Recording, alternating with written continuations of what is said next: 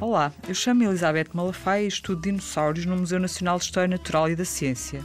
Sabias que recentemente uma equipa de paleontólogos descobriu um cérebro fóssil de um dinossauro com aproximadamente 130 milhões de anos?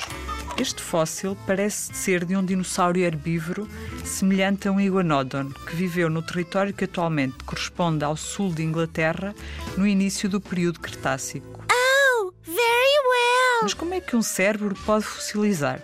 A maioria dos fósseis, quer sejam de dinossauros ou de qualquer outro vertebrado, eram originalmente ossos que ficaram preservados graças à mineralização, ou seja, ao longo dos milhões de anos, a matéria orgânica que constituía o osso é substituída por minerais presentes nas rochas.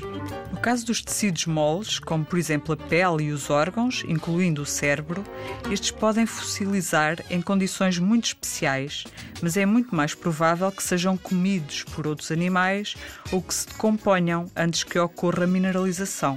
Os paleontólogos pensam que o cérebro descoberto em Inglaterra fossilizou porque o seu dono original, o Iguanodon, morreu num ambiente parecido com um pântano, com lamas ácidas e com baixo teor de oxigênio, que são condições favoráveis para que pelo menos alguns dos tecidos moles tivessem mineralizado, transformando-se em fóssil. É uma descoberta fantástica eh, que pode permitir estudar vários aspectos do comportamento deste dinossauro que geralmente não são possíveis de investigar com base nos restos do esqueleto. Podes visitar o Museu Nacional de História Natural e da Ciência e aprender mais sobre os dinossauros.